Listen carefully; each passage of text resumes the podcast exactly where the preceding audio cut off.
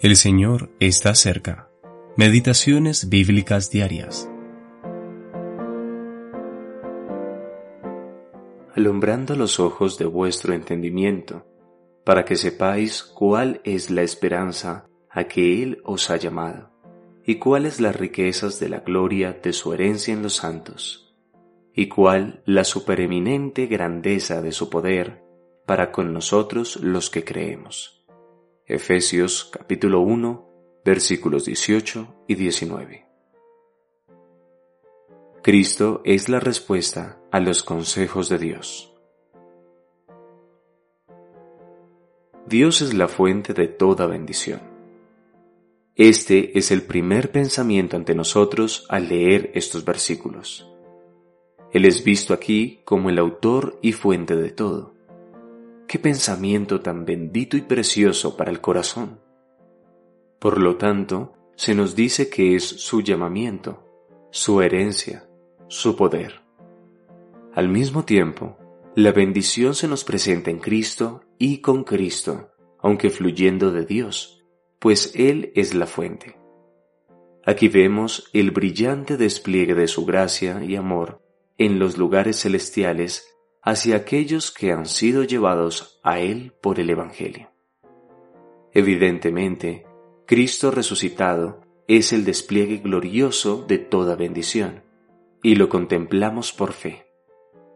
Ahora bien, ya sea en cuanto a la gracia y el amor a los pecadores en la tierra, o a los creyentes en el cielo, la fuente sigue siendo la misma. Todo proviene de Dios. La predicación del Evangelio el llamamiento actual, la gloria futura y el poder que acompaña la verdad y nos da un anticipo de la gloria. Cuando pensamos en lo que somos por gracia, qué asombrosa y maravillosa es esta verdad a los ojos de la fe. No hay un solo corazón en todo el universo que se nos haya revelado tan asombrosamente como el corazón de Dios. Él dio a su Hijo para que muriese por nosotros.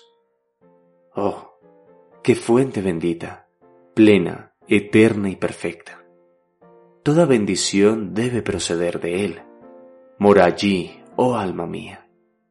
Es tu lugar de gozo y fortaleza, tu hogar para siempre. Eres nacido de Dios, nacido de arriba. El lugar nativo de una persona es donde nació.